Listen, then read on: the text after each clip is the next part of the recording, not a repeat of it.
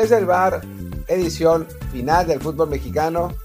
Pachuca campeón en una en un partido muy sorpresivo en la vuelta porque pues por las circunstancias Pachuca había podido, habría podido meter seis esa es, la realidad al final de cuentas Thiago Volpi hace muy buenas atajadas pero bueno pues termina ganando 8-2 me dice Luis que Mr. Chip dice que es el mayor triunfo de un equipo de fútbol mexicano en una final eh, si servirá de algo pero bueno, eh, felicidades a Pachuca eh, por su título. en el Toluca la verdad es que curiosamente juegan bastante mejor el primer partido que pierde 5-1. En este segundo la realidad es que Pachuca sí, sí lo, dominó por completo. Y bueno, pues vamos a platicar de eso y de clave selección mexicana, que creo que es importante a raíz de, que gana Almada. Eran dos candidatos para, para ser técnicos y pues hay, hay implicaciones. Yo soy Martín del Palacio y me acompaña como casi siempre Luis Herrera. ¿Qué tal Martín? Bienvenido de vuelta a esta edición ya a dos voces después de tus achaques del fin de semana.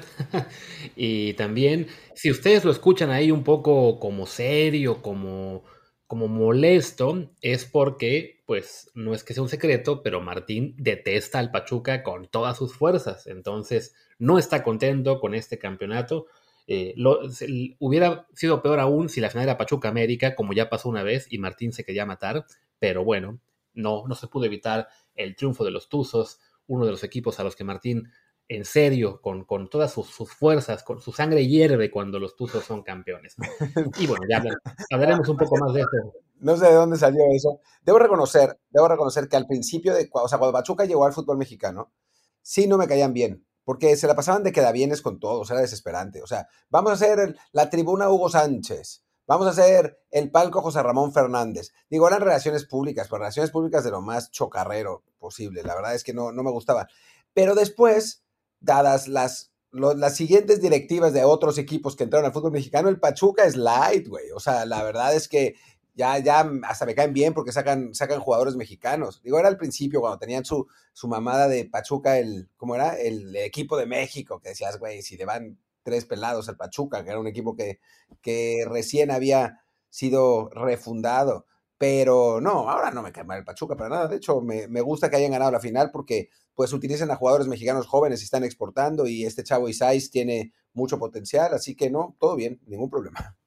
Eso dice Martín. Ahora yo creo que esto es un caso como el del Wherever, Tomorrow y Televisa. Ahí hubo ya intercambio de, dinero de por medio, pero como no puedo comprobarlo, mejor les aviso que este programa está en Apple Podcast, Spotify y muchísimas más. Así que por favor, suscríbanse para que así no tengamos que seguir vendiendo nuestros principios al Pachuca o a nadie más. Y también sigan el canal de Telegram desde el Podcast, que ahí sigue todavía. Bueno, es el, es el otro canal, el de chat ahí revivió la comunidad, así que no le digan al topo. Pero ya estamos ahí en Desde el Bar Podcast en Telegram. Ahora sí, pues ya, hablemos un poco de esta final, que como decía Martín, ¿no? Eh, el marcador de la vuelta fue menos abultado que el de la ida, pero en realidad en la vuelta el Pachuca sí le pasó por encima al Toluca eh, y hubiera sido, la verdad, pues muy, mucho más eh, entendible que el partido acabara como acabó la ida. Sí, la realidad, porque en la ida lo que tuvo Pachuca fue un punch brutal. O sea, por ahí la gente de Statistics, con quien seguramente esto Luis no lo sabe, pero seguramente haremos un programa en el transcurso de la semana porque tiene unas nuevas estadísticas en cara, eh, de cara al Mundial en clave selección, que creo que puede ser interesante para hacer el programa. Eh, pero, pero bueno, los Statistics decían que en, en expected goals el, Pachuca, el Toluca le había ganado al Pachuca en la ida, 2.5, 1.5. Lo que pasa es que el Pachuca tuvo un punch brutal, o sea, cada vez que llegaban era gol. Además, no solo gol, sino unos golazos imparables, ¿no? y de hecho, yo lo que leí ese día de la ida era 2.8 a 1.2. Quizás luego ajustaron, pero sí, vaya, era un, fue un partido muy raro en el que el Pachuca metió todas las que tuvo, el Toluca falló todo, incluyó el penal, lo cual evidentemente les, les subió mucho el expected goals y sí, dejó todo resuelto para ese partido en el cual pues parecía haber una pequeña posibilidad de remontada cuando el Toluca mete el primer gol vía el Dedos López en una grave falla de Uspari, creo que pues su, única falla importante de toda la liguilla, quizá, pero, ya, Luis, Luis, basta, basta ya, basta ya. Hay una jugada, un centro en el área que rematan más o menos a la altura del, del segundo poste, en el que no recorre bien y no sale por la pelota como hay tantos errores en el fútbol mexicano, es que cada, centro que se remata en el área es error del portero, así que el de Ustari seguramente fue gravísimo en ese partido contra, contra ¿quién fue que ganó Pachuca la final? Ya hasta se me olvidó. La semifinal. ¿Contra No, semifinal. Tigres Monterrey, Monterrey. Contra Monterrey, sí, error, error garrafal de Ustari en un centro durísimo al borde del área, donde el portero tiene que salir como Flash Gordon y llegar al, al balón. Error garrafal. No sé, yo, no es porque yo haya hablado con ningún representante de porteros recientemente y me haya dado dinero, pero yo, yo, yo creo que en México los porteros son de muy buena calidad y cuando no llegan a un centro es porque en el fútbol mundial la tendencia es que ya los porteros no salgan a cortar centros. No estás actualizado, Luis. Ese es tu problema. No estás actualizado. Y además, estás defendiendo a una coladera. Así que basta ya de Tiago Volpi, ah, no, que Tiago Volpi ha hecho sí bien esta semana, este, tuvo ahí, bueno, tuvo una muy buena actuación en general, desafortunadamente, pues cuando te comes ocho no, no se nota tanto, pero la verdad es que sí, el Pachuca hoy le pudo haber hecho otros tres fácilmente al, al Toluca, está el penal que fallan, buena tajada de Volpi, está también una que se come ya en la Chofis, eh, y no me refiero, perdón la, por la broma, pero bueno, que falla la Chofis este, muy al final, hay un par también de tajadas ahí del de Volpi en la primera parte, si no mal recuerdo. Pero bueno, es un partido del que francamente, pues hacer un análisis este, muy profundo, muy táctico, ni caso tiene porque cuando queda 8-2, pues qué más se puede decir que sí fue una superioridad brutal, tanto futbolística como mental, como de suerte, como de proyecto, de todo lo que ustedes quieran, de los Tuzos sobre los Celos Rojos. Sí, la verdad es que, que bueno, si quieres hablemos, eh, Luis, un poco de, pues de los partidos, ¿no? Más, más allá de eso, el, gana el Toluca, recordemos, para los que vivían debajo de una roca o que la verdad no les interesó mucho la final, que lamentablemente fue un poco así porque el fútbol mexicano es pues poco generoso en ese sentido, bueno, todos los, todos los fútboles, ¿no? Y, pues una vez que quedó fuera el América, al 60% de la población le dejó de importar la final. Pero bueno, Pachuca ganó 5-1 el, partido de día contra Toluca. Y en esta vuelta hablábamos del, del gol de Dos López, pero ya antes de ese gol, el Pachuca dominaba, había generado tres o cuatro opciones claras. Y el empate, el empate de los, de los Tuzos llega realmente muy pronto. Eh, ahora estoy tratando de recordar quién lo metió.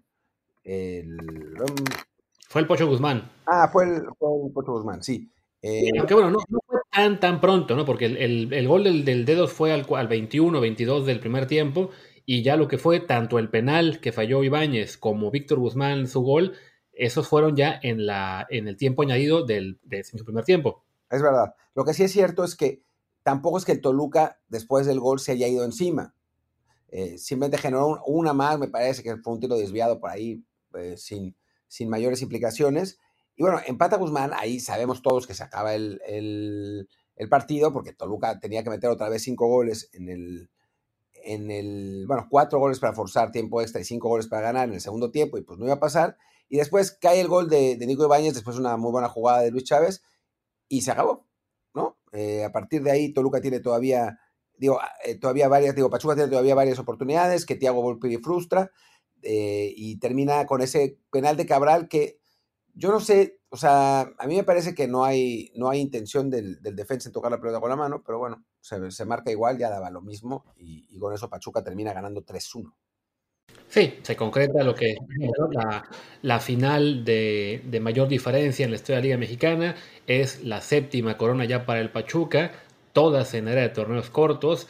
Eh, y bueno, te decía, no creo que de esta final ya no queda mucho que decir. Si acaso, bueno, es, es la culminación por fin de lo que ha sido un muy buen trabajo de Guillermo Almada en el fútbol mexicano, no solo con Pachuca, sino también antes con Santos Laguna, llegando a tres finales de las últimas cuatro, por fin gana esta.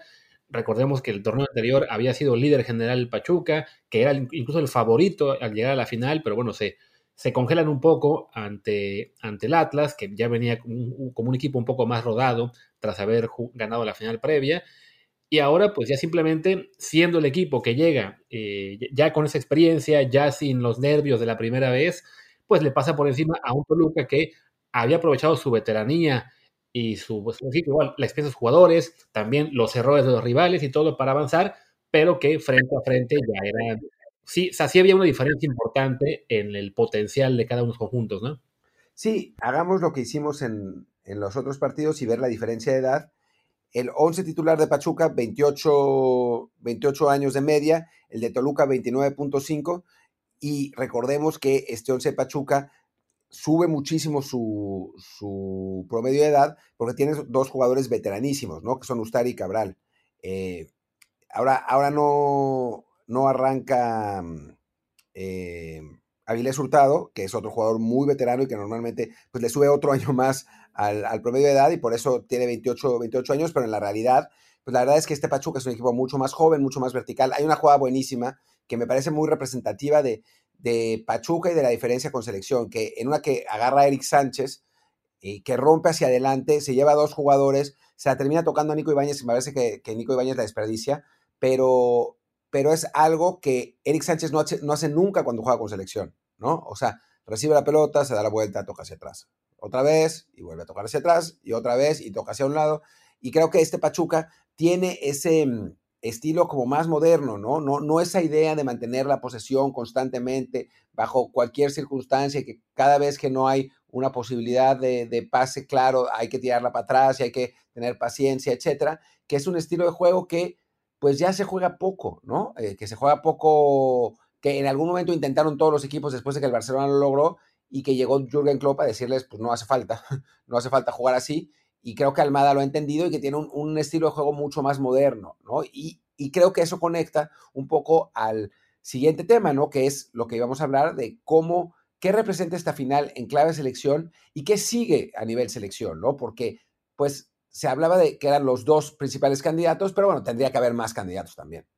Sí, pero antes de eso, a ver, yo lo, después de este monólogo que te aventaste sobre Klopp, Guardiola y no sé qué más, que voy a admitir, me distraje un segundo viendo una Catarina aquí en la, en la pared, yo lo único que escuché es que Eric Sánchez eh, impresionó mucho en, la, en, la, en el equipo, pero que aquellas personas que están pidiéndolo para la selección, pues están, digamos, como que viendo un espejismo, que en la selección no va a jugar igual, que estamos básicamente eh, cayendo en la misma de creer que las figuritas de Liga MX van a ser brillantes en la selección y ya, pues, cuando llegan, se estrellan, se dan un chasco, sea contra Guatemala B o contra Colombia.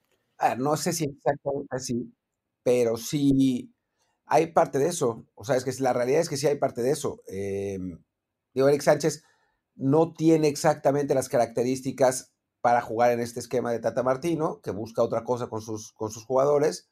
A mí en Twitter me mataban el otro día. Es que, cuando defendiendo a Laines, es que eres un idiota que pensaba que, que, piensa que Eric Sánchez no tiene nivel. Yo no, no dije eso. Yo dije que no tiene nivel para ser titular en el Mundial o para ir a Europa en este momento. Pero son, son cosas distintas. Y sí, se requieren otras, otras características. Seguramente si Almada fuera técnico del Tri, pues Eric Sánchez tendría un rol un poco más preponderante. Y ahora que hablamos de eso, hablamos primero de lo que va a ser, digamos, este Pachuca, sobre todo los jugadores de este Pachuca en Qatar, y luego nos saltamos ya a lo que puede ser el futuro selección, quizá con Almada. Vamos, vamos. A ver, pues de, entrada, bueno, arrancamos con Eric, que es el que, del que estamos ya hablando, vamos un poco más en serio.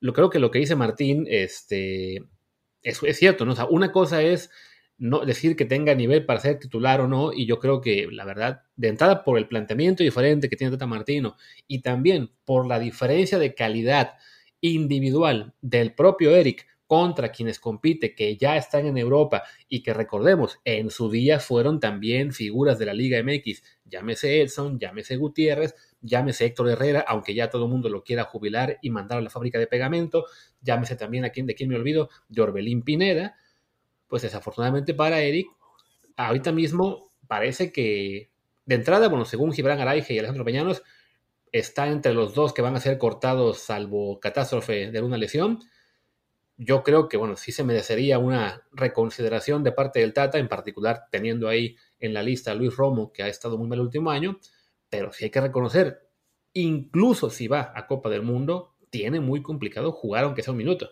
Es que yo no veo cómo vaya a Copa del Mundo. O sea, salvo que haya alguna lesión.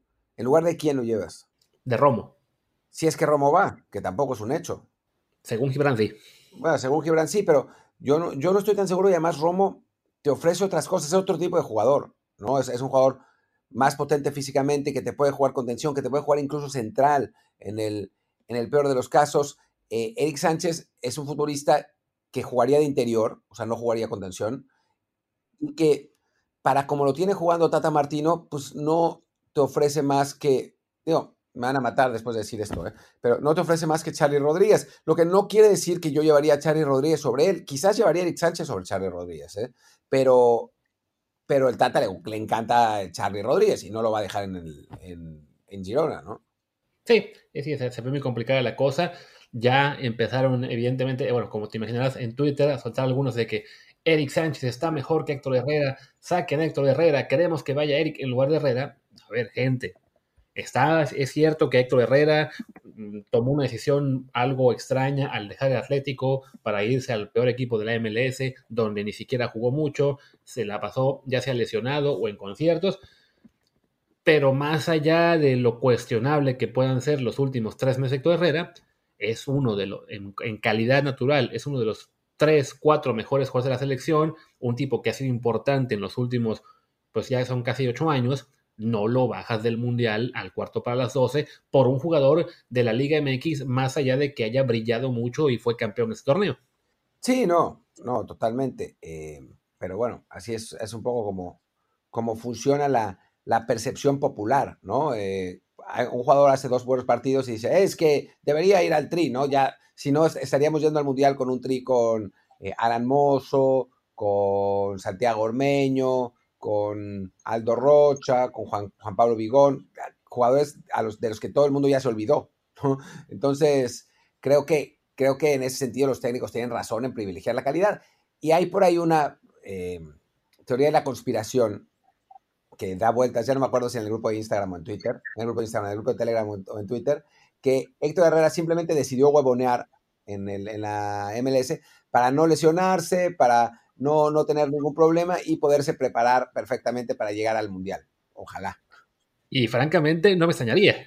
No, viendo la cantidad de lesionados que hay antes de, que ha habido antes del Mundial en otros equipos, pues, bueno, y en el nuestro, pues la verdad es que no sería particularmente tonto por parte de Héctor Herrera, ¿no? O sea, decir, voy a hacer una mini pretemporada, voy a ganar una lana en la MLS y voy a llegar lo mejor posible al, Mundial, porque seamos absolutamente francos, y esto es algo que muchos que nos escuchan y muchos más que no nos escuchan, pero que deberían, les va a molestar muchísimo, que es que Héctor Herrera no solamente va a ser, va a ir al Mundial, sino que va a ser titular.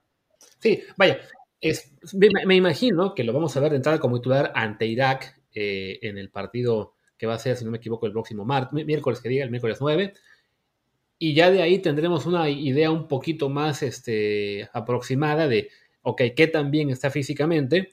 Ya el tema deportivo habrá que esperar probablemente hasta el juego ante Suecia una semana después para, para ver si, si está en tan mala forma como algunos temen o si simplemente lo que dice Martino, a lo mejor se estaba cuidando ya y fue parte de su acuerdo con el equipo de la MLS cuando se irse, ¿no? Es de, a ver, me voy con ustedes que son el peor equipo de la liga, los primeros tres meses van a ser así, y ya que pase el Mundial, con mucho gusto, le echo ganas, un poco al estilo Gonzalo Higuaín, ¿no? Que el primer año en la MLS se hizo tonto, nada más estaba ahí de paseo y ya acabó cerrando su carrera eh, como una figura de esa liga.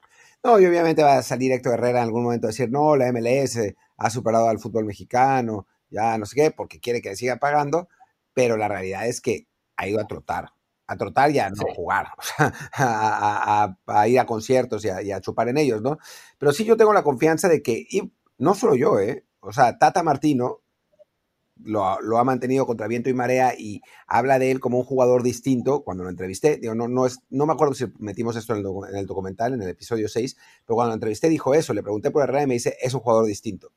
Es el que tiene eh, la calidad con el balón en los pies. O sea, en ningún momento, ni siquiera eh, hizo una pequeñísima referencia a que podía quedarse sin mundial. O sea, Herrera va a ir. Sí, definitivamente. Y bueno, ya hablamos de Eric, que es eh, de aquí se dio el tema de Herrera. Vámonos con el segundo de Pachuca, que ese sí tiene toda la pinta que va a ir a la, Copa del Mundo y que incluso podría jugar un poco, que es Luis Chávez. Eh, también tuvo un torneo muy destacado, ha tenido más partidos este, con una labor más o menos buena en selección que Eric Sánchez, que Eric la verdad es que no, no ha tenido realmente ni un solo partido en que uno recuerde, ah, qué bueno lo hizo, eh, si acaso lo hizo un gol a Surinam y ya. Luis Chávez sí tuvo por lo menos un par de actuaciones eh, en las que uno pensaba, se está ganando el sitio. Además, hoy reportaba un reportero de Televisa que ya olvidé su nombre, lo, le dio el tuit eh, Paco Villa, que el de hoy fue su último partido en la Liga MX y se ve también en Europa acabando el Mundial. Creo que él sí tiene posibilidades de jugar, si bien veo muy poco probable que sea un fijo en la alineación.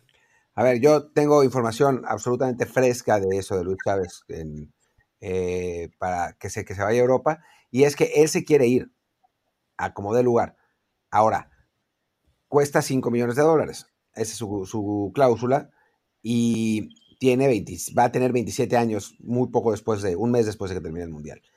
¿Quién va a pagar esos 5 millones de dólares por un jugador de 27 años? Pues es, ya es más complicado, ¿no? O sea, es, digamos que quien, quien dijo esta, quien, o sea, el reportero que, haya sido, que haya dicho esto, es seguramente porque le dijo eh, Luis que él se quería ir a Europa sí o sí, pero eso no quiere decir que ya tenga un arreglo o que ya haya un club que lo quiera, etcétera, ¿no? O sea, es su intención absoluta, pero no es un hecho que sea su último partido. O sea, no me parece imposible que lo terminemos viendo en Tigres o Rayados, porque sean los que pueden pagar el, traspaso. Él se quiere ir, eso, eso está clarísimo y no hay, no hay discusión al respecto, pero pues vamos a ver.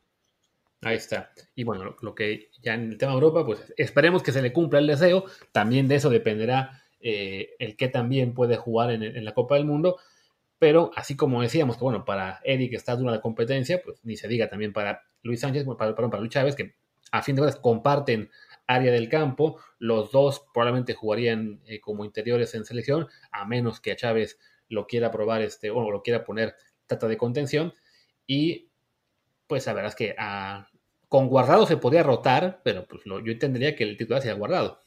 Sí, aunque en los últimos partidos me ha sorprendido un poco que no lo ha puesto el Tata, eh, a pesar de que, de que sí ha jugado partidos completos con el Betis. Es, es, un poco raro eso, porque además Guardado es claramente su capitán. No sé si hay una cuestión de dinámica que por la que prefiere a Luis Chávez. O sea, Luis Chávez es un jugador muy dinámico y con buen, con buen manejo de balón. O sea, hay, podría haber un, argumento de que juegue en lugar de Guardado, pero pues Guardado sigue jugando en, la élite contra rivales de mucho mayor nivel. A mí me ha sorprendido, la verdad. Creo que los partidos de Girona sí nos van a decir bien quién va a ser el titular en selección, salvo que, que Martino aplique la Juan Carlos Osorio de poner, a puras, poner puras alineaciones rarísimas para que el, rival no sepa con quién va a jugar México y después salir con otra, ¿no? Pero sí, pero sí o sea, no, decías tú en, algún momento en, lo que aquí en el podcast que que pensabas que igual Luis Chávez podía tener algunos minutos en el Mundial, yo creo que igual puede tener muchos.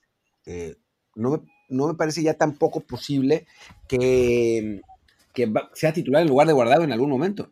En todo caso, yo lo vería como parte de una rotación. Sea, me, cuesta trabajo creer que se vaya a colar como titular fijo los tres partidos de la fase de grupos, pero bueno, de los tres de Pachuca es sí, sin duda, el que, el que tiene mucho más, este, digamos, más camino recorrido con selección en cuanto al, al, desempeño que ha tenido en este ciclo, el que más rápido además se ganó el puesto, porque Recuerdo que hace unos, hace unos programas, bueno, que ya ha sido hace unas semanas, este, había de gente que se quejaba de que algunos jugadores no tuvieron oportunidades con, con el Tri. Y de hecho, Luis Chávez, su primera oportunidad llegó hace apenas un año, después que la de otros que se quedaron fuera y que aún había gente que los estaba pidiendo.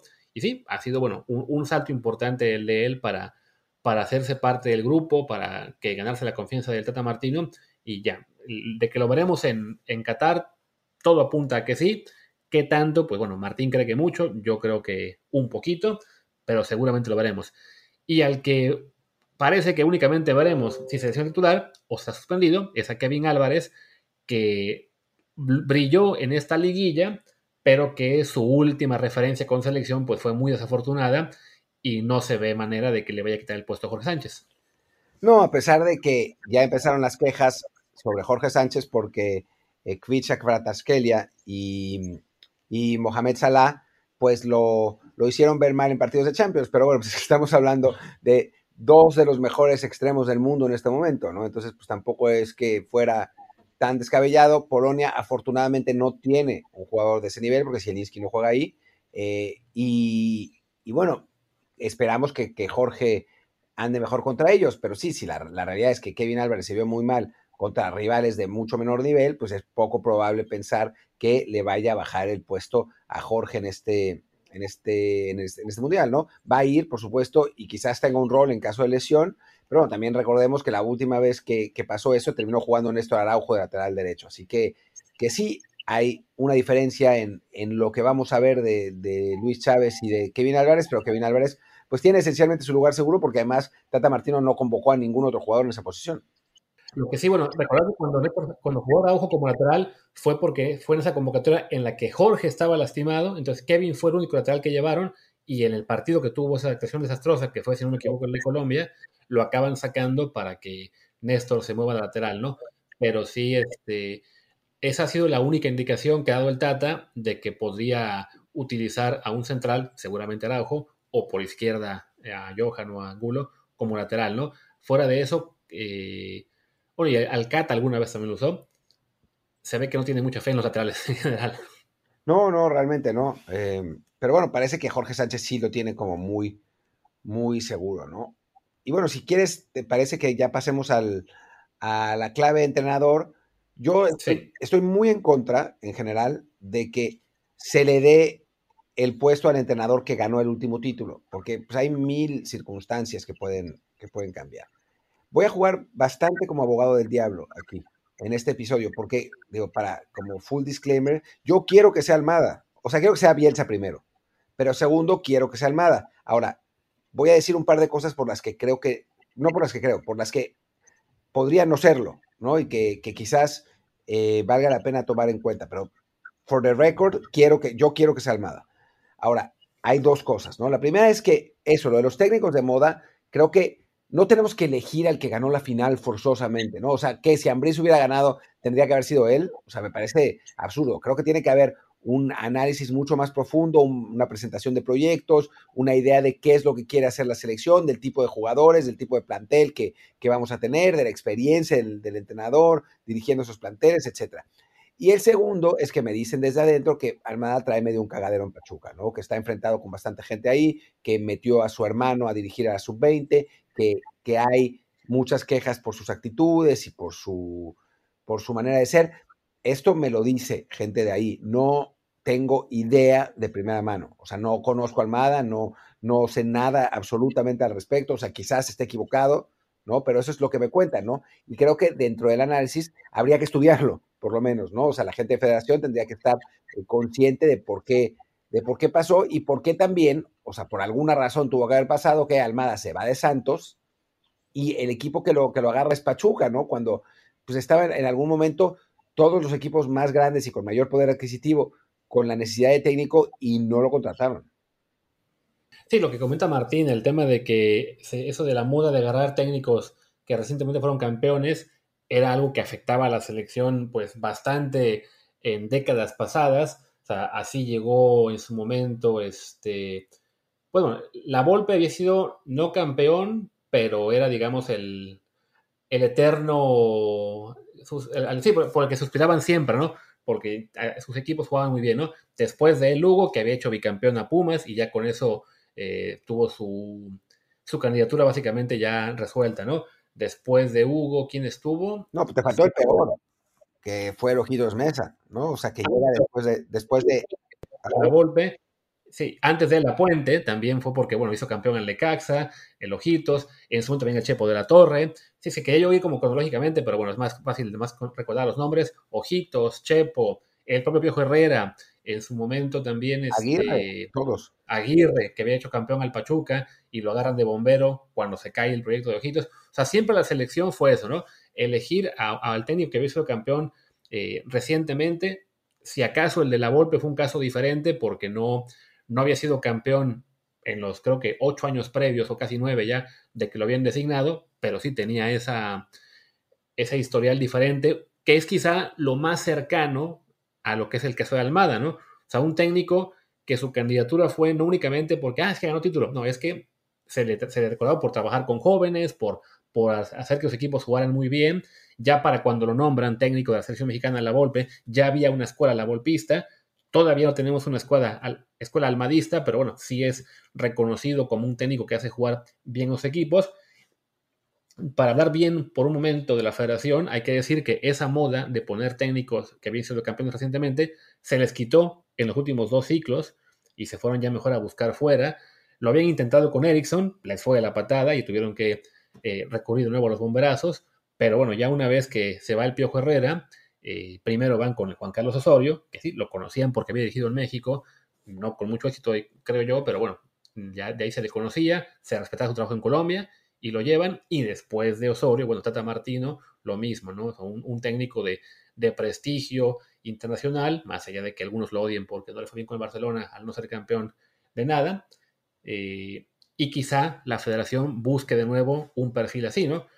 Si por esta vez no se encuentra un técnico foráneo que, que tenga todo lo que la selección busque, y claro, todos queremos, bueno, Martín y yo en este programa queremos a Bielsa y mucha otra gente también le gustaría que fuera Marcelo Bielsa técnico de selección. Si no se encuentra ese perfil extranjero y se tiene que buscar al técnico de casa, sí creo que Almada, como combina tanto esa moda de los últimos campeones, como también lo que es el respaldo de su proyecto deportivo, de que hizo jugar bien a Santos y a Pachuca, tiene muy buenas posibilidades de ser el considerado con ese pero que menciona Martín de que, bueno, hay, hay señales que nos pueden espantar un poco, como el tema de que en Pachuca mete a de hermano, como que haya salido de Santos Laguna, pues tras un periodo relativamente corto, que sorprende un poco que no haya durado más, y también, bueno, incluso lo que se dice de él, ¿no? De que son ese tipo de técnicos que a los jugadores no los dejan paz nunca, que le sigue gritando, que le sigue pidiendo más, aunque vayan ganando 8-2 la final, que suena muy bien, pero a la vez es el tipo de técnico que a lo mejor acaba fastidiando a los jugadores muy pronto. Sí, es verdad. Dicho todo esto, yo por eso quise ponerme en plan de abogado del diablo, a nivel estilo de juego, yo soy totalmente pro Almada. O sea, un técnico que ya no apuesta a tener la posesión estéril de siempre, que es vertical, que sus jugadores están físicamente mejor que, los rivales y se nota, eh, que, que busca el traslado de la pelota más rápidamente, que es pragmático y que a veces sabe tirar atrás. Digo, estos ocho goles de la final, dentro de todo, son circunstanciales, porque, bueno, porque no, no es el Toluca de Cardoso, y eso está claro, pero me gusta mucho más el estilo, ¿no? Aunque termines ganando algún partido 1-0 y el otro partido 4-1, porque promueve jugadores mexicanos jóvenes, lo hizo en Santos, lo hizo en Pachuca y además los hace jugar bien. O sea, hay muchas razones por las que apoyar a Almada. ¿eh? O sea, para mí era importante ponerse abogado del diablo para también entender que no todos son puntos positivos y no todo es irse con la moda del técnico. Yo sí tengo muy claro, y para mí absolutamente, pese a que, digo, platicando con Jazz Corona el otro día, eh, me contaba que Ambriz, para él, ha sido el mejor técnico de su carrera. Y lo dirigieron buenos técnicos, ¿no? Lo dirigió Buse, lo dirigió Juan Carlos Osorio, eh, lo dirigió Jimmy Lozano, o sea, lo dijeron varios, ¿no? Y aún así, para él Ambriz es el mejor técnico de su carrera, eso es lo que él dice. Y bueno, es que, te lo diga ya un exjugador y un jugador que estuvo en selección, pues no es poca cosa, ¿no? Pero para mí, por lo que veo desde la televisión, porque no conozco personalmente a ninguno de los dos, Ambriz un poco más, eh, pero no mucho, eh, no me, parece que Almada tendría que ser. O sea, ese es el tipo de técnico que a mí me gusta. Pero sí pensar que hay algunos asteriscos que la federación debe tomar en cuenta, debe hacer una, buena evaluación, como la hizo en 2002 cuando llegó la Volpe, ¿eh? porque en 2002 eh, me acuerdo que entrevistó a cuatro entrenadores, a la Volpe, a Hugo, que ya andaba más o menos bien con Pumas, a Luis Felipe Scolari, que había sido campeón con Brasil recientemente, y a Carlos Bianchi. Y al final se decidió por la Volpe. Ok, hizo el proceso. Eligió al técnico de moda, bien, pero hizo el proceso. Y eso es lo que le pedimos a la federación que haga ahora y que no elija nomás porque sí. Sí, que vaya, viendo lo que, cómo se trabajó para elegir a Tata Martino, al menos en ese aspecto creo que puede haber cierta confianza en que sí no va a ser una decisión tomada en tres días, sobre todo considerando que México no juega nada hasta, nada importante por lo menos, pues, ¿qué te gusta? Hasta el verano 2023 la Copa Oro, que hasta, 2026, hasta 2026 Pero bueno, hay que empezar en algún punto, así que vamos a suponer que va a ser con la Copa Oro 2023. Ah, bueno, y aparte hay Nations League, me imagino, en marzo, hay un par de partidos. Pero bueno, y creo que el hecho de que la final fuera tan dispareja sí le va a pegar a la candidatura de Nacho Ambriz, porque más allá de su muy buen trabajo con el León, de su buen trabajo al llevar al Toluca ahora este, a la final, eh, sí, la imagen que dejas al perder 8 a 2 está complicado borrarla, ¿no? Aunque sí creo que de todos modos, si, incluso si lo comentó ya Corona, pues sí, que es un muy buen técnico, se le reconoce, ¿no? Desafortunadamente para él, bueno, cuando se fue a España, no salieron bien las cosas y ahora con Toluca un trabajo destacado, pues sí queda un poco ahí marcado por, pues por la peor derrota en una final de Liga MX. Asumiendo, ya para ir cerrando este programa, con un último bloque, que si es Almada el que queda como técnico de la selección, pues hay muchos nombres interesantes que pueden acabar viendo convocatorias el próximo año, ¿no? O sea, yo veía, yo puse un tweet con una alineación que me imaginaba eh, para el próximo año en el que pude encontrar hasta nueve nombres de jugadores que ya dirigió en Santos y Pachuca a los que le perdieron oportunidad. Pero a ver, espera, espera, espera, espera, espera, porque aquí hay algo que no entiendo. me vas a decir, Luis, me estás diciendo que en la primera convocatoria de Almada no. ¿Va a usar a sus consentidos?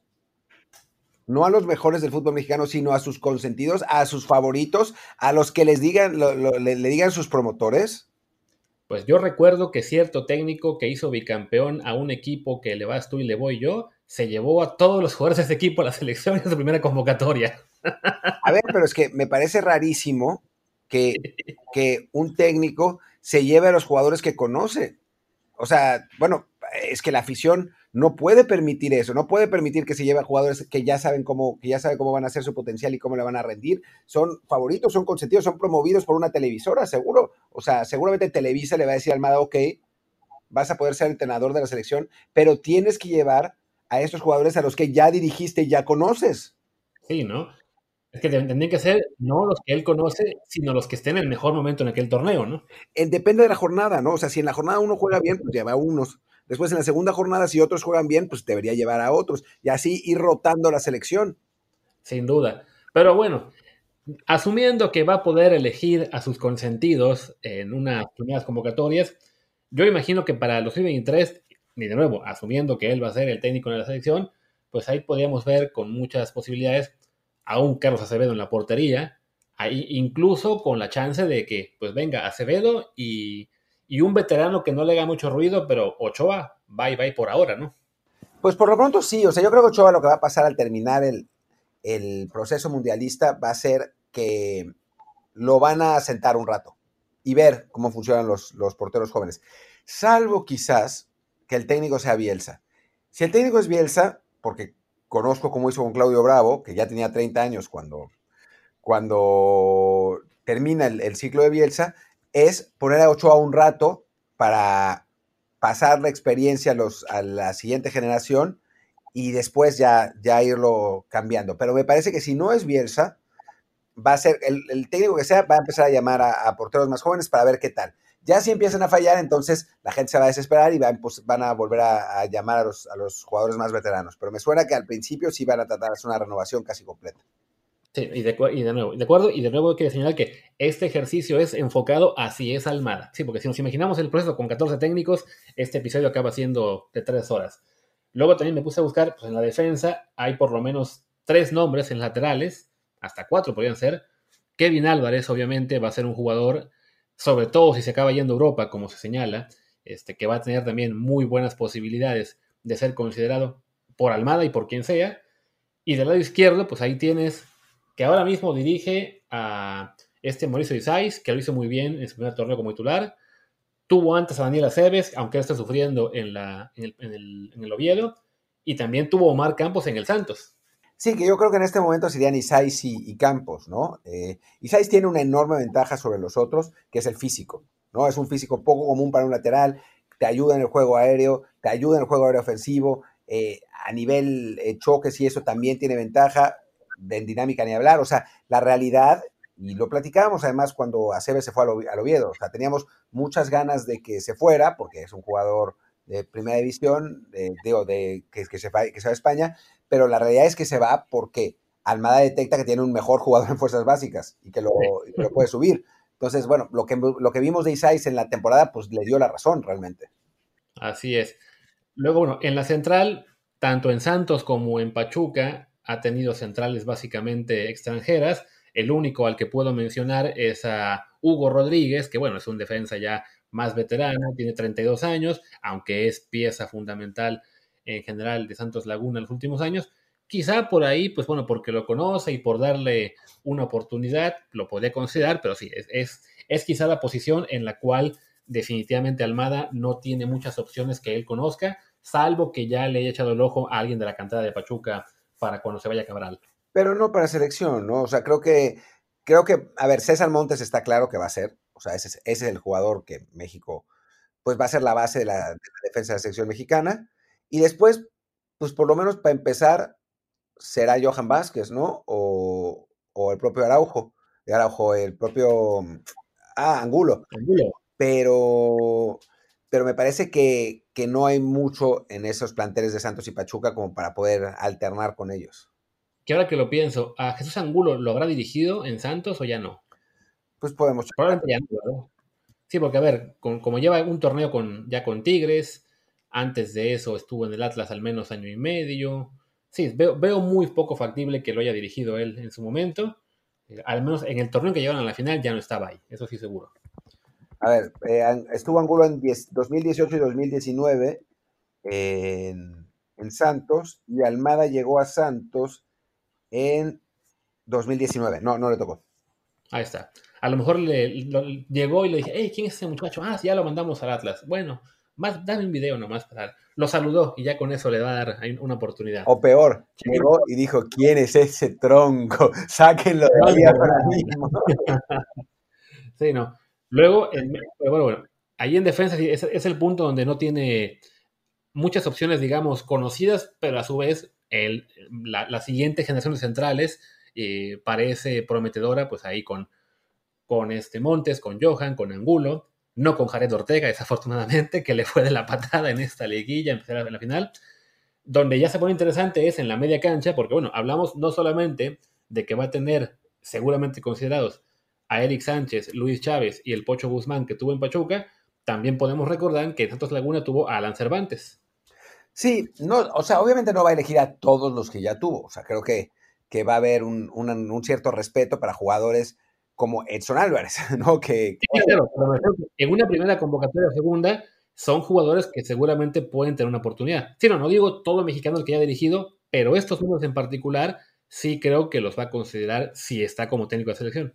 Sí, sí, sí, puede ser. Y, bueno, Alan Cervantes lo hizo jugar bien en Santos. Eh, ahora, Cervantes ha jugado mejor, creo, esta, esta temporada, pero, pero lo hizo jugar bien ahí y no, no me parece para nada imposible, más los de Pachuca, ¿no? Que eso, eso está clarísimo.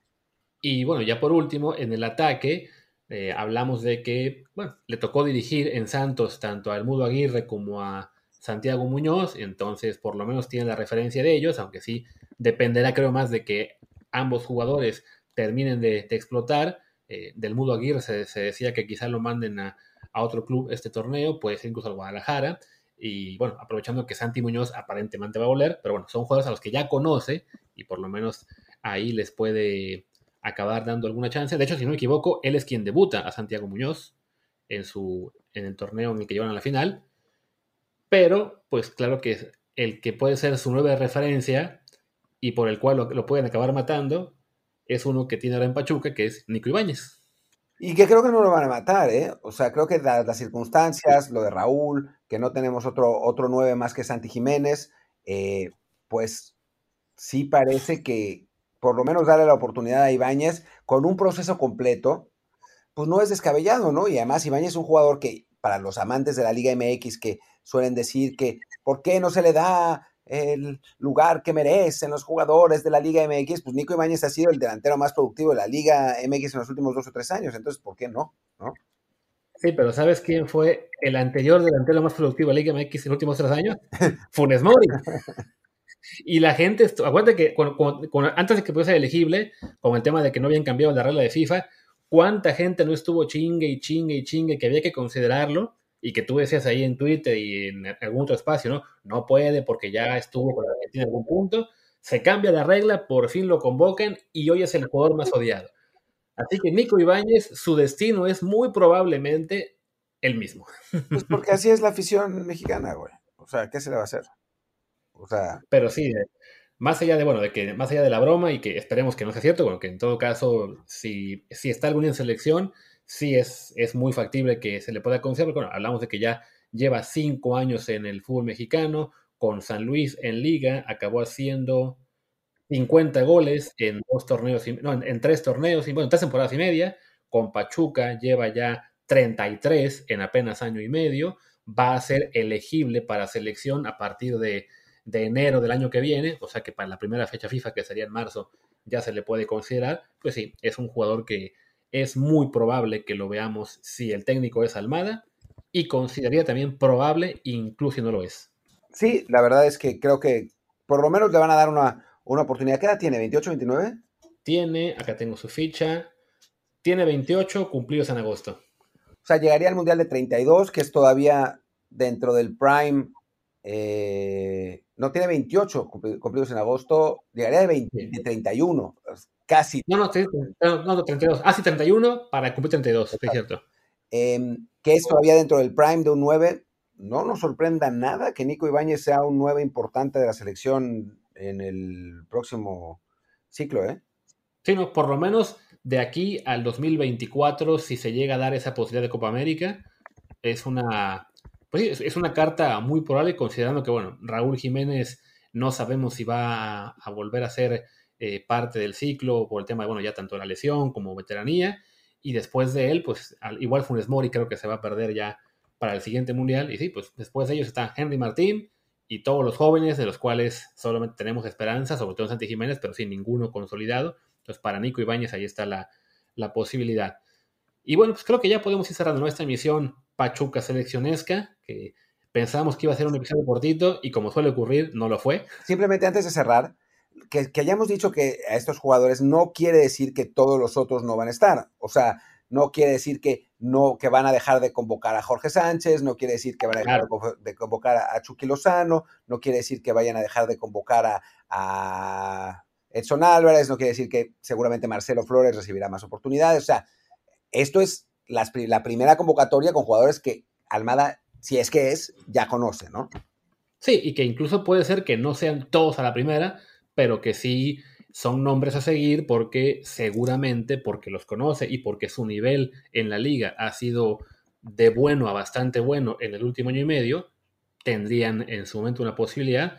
Eh, y eso sería, pues, más bien, sí, como que digo, en perjuicio de otros jugadores de menor palmarés, ¿no? No de los titulares o europeos, ¿no? Sí, habrá una mezcla, pero bueno, de aquí al 2026 falta bastante. Además, será un proceso bien raro porque no vamos a tener competencias importantes más que la Copa Oro y importante con un asterisco. Así que, que pues vamos a ver qué es lo que, que, quién es el técnico, qué es lo que eligen, qué es lo que va a pasar. Va a ser, va a estar interesante la cosa. Y bueno, por ahora sí estamos pensando que, la, victoria del Pachuca, la forma en que se dio y todas las circunstancias que rodean a Almada en este momento, pues le hacen un candidato muy fuerte, aunque no, no es aún, no, es una garantía que vaya a quedar.